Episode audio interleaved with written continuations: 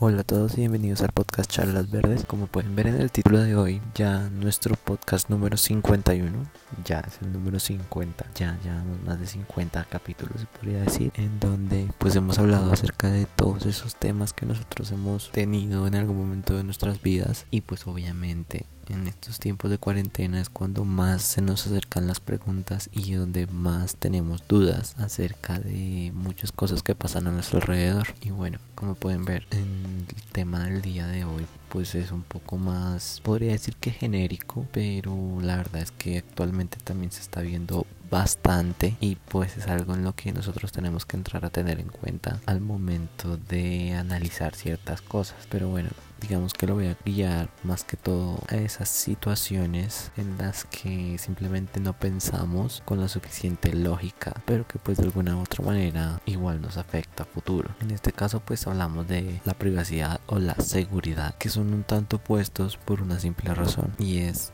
bueno, si quiero privacidad, ahí ya entra en juego una situación mucho más diferente de lo que sería un evento de seguridad. ¿Por qué? Porque no necesariamente la privacidad implica seguridad, ni la seguridad implica privacidad. Nosotros ya conocemos que han habido eventos o momentos en los que nosotros tenemos que de alguna manera rendir cierta privacidad nuestra para poder obtener esa seguridad. ¿En qué sentido? Aplica para todos desde tecnología hasta personalmente hablando. Obviamente hay situaciones en las que esta dualidad no se presenta. ¿Por qué? Porque un ejemplo muy sencillo son apartamentos y casas. Si ustedes se dan cuenta, mientras más cara sea la casa o mientras esté en lugares más exclusivos, la privacidad es más alta y también mismo la seguridad. Pero en cuanto a tecnología, en realidad si nosotros elegimos privacidad sobre seguridad, pues nos arriesgamos o nos exponemos a muchas situaciones que digamos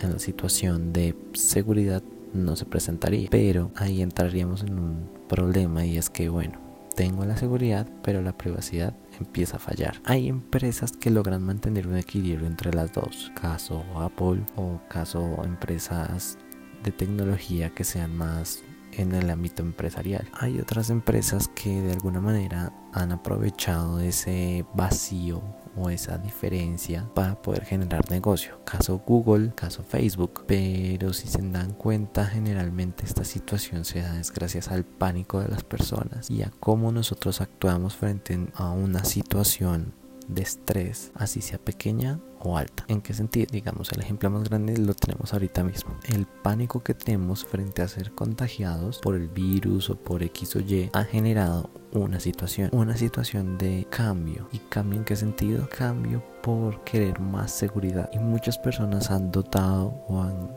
renunciado a parte de su privacidad para ello. Ahora, nosotros nos preguntamos, pero bueno, ¿y qué tiene de malo? Si no tengo nada malo que ocultar, pues me debería valer verga lo que pase o no pase con mi privacidad. En el corto plazo sí, pues si nosotros no hacemos nada, pues no tenemos por qué temerle a algo, ¿no? Pero a partir de eso se sientan ciertos precedentes, ciertas actitudes, ciertas aceptaciones frente a esta situación. ¿Por qué? Porque entonces muchas empresas o muchos gobiernos se empiezan a aprovechar de esa situación para poder adquirir datos y datos y datos y datos. Y nosotros ya conocemos que esos datos son increíblemente valiosos porque se arman diferentes perfiles para poder identificar y predecir, entre comillas, cómo es la actitud de una persona. Esto ya puede entrar con un campo de acción muy amplio porque no solamente es para publicidad, o sea, lo que más se usa ahorita es publicidad, pero tiene una versatilidad inmensa.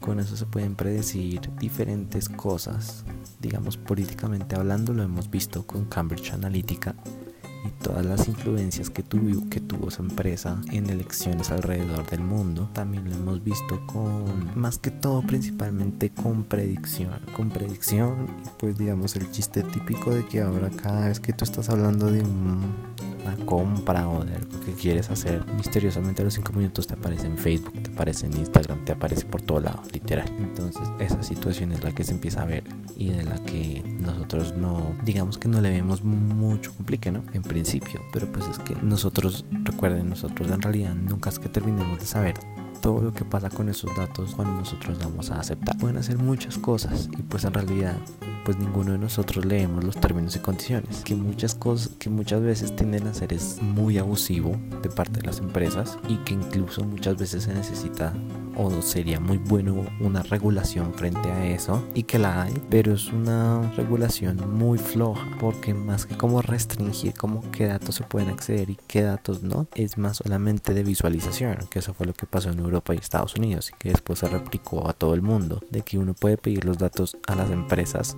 para saber que ellos, ellos qué saben de uno pero pues digamos que por ahí se quedó el asunto después de todo ese escándalo que pasó con Facebook y todo eso, ¿no?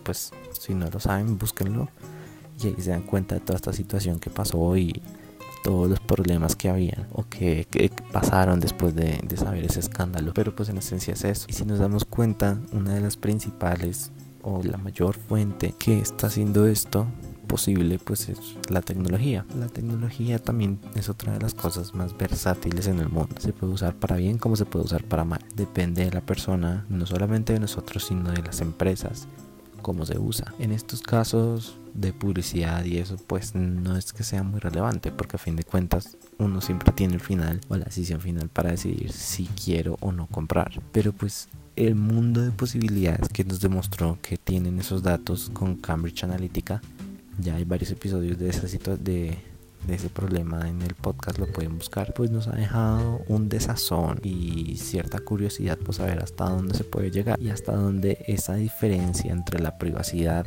y la seguridad puede llegar para nosotros. Ahorita lo estamos viendo bastante más con el gobierno y los esfuerzos que se hacen por retener a la pandemia, que descargate la aplicación, que no sé qué, ahorita pues Apple y Google tienen diferentes métodos para o quieren lanzar diferentes métodos para poder identificar cuando una persona está contagiada, pues rápidamente identificar con quién más estuvo a través de los celulares y lanzar una alerta. Y pues digamos que ahí hay un mundo de posibilidades de las que pues nosotros muchas veces no, no nos damos cuenta o decidimos ignorar de alguna manera. Pero pues a partir de eso es que nosotros podemos empezar a analizar la situación y tomar una decisión, ¿no? Porque pues de eso se trata de que podamos entenderlo y podamos empezar a analizar las cosas de la mejor manera porque no todo es decirle sí y ya, porque esto simplemente son precedentes, porque estamos en una época en donde todo es muy nuevo, en donde las redes sociales son muy nuevas, en donde todo es muy nuevo y se podría decir que todavía estamos en pruebas, estamos en pruebas de hasta dónde se puede llegar con toda la información que estamos adquiriendo que se está adquiriendo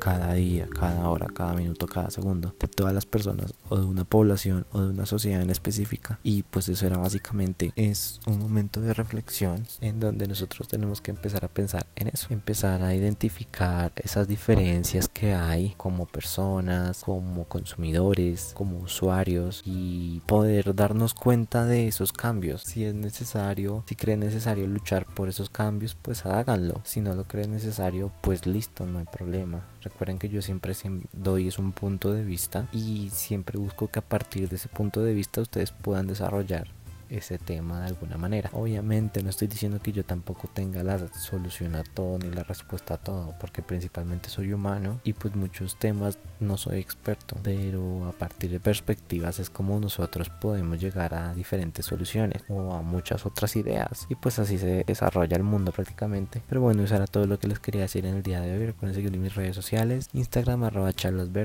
Twitter Felipe Raya Puerto 6 y en mi página de Facebook Felipe Puerto. Pueden también ver la página de Núcleo Verde, que es el otro proyecto que tengo con una amiga. Pronto subiré algo, estoy seguro, pero pues denme tiempo y poco más, la verdad. Eso era todo lo que les quería decir por el día de hoy y nos veremos en otro episodio. Chao.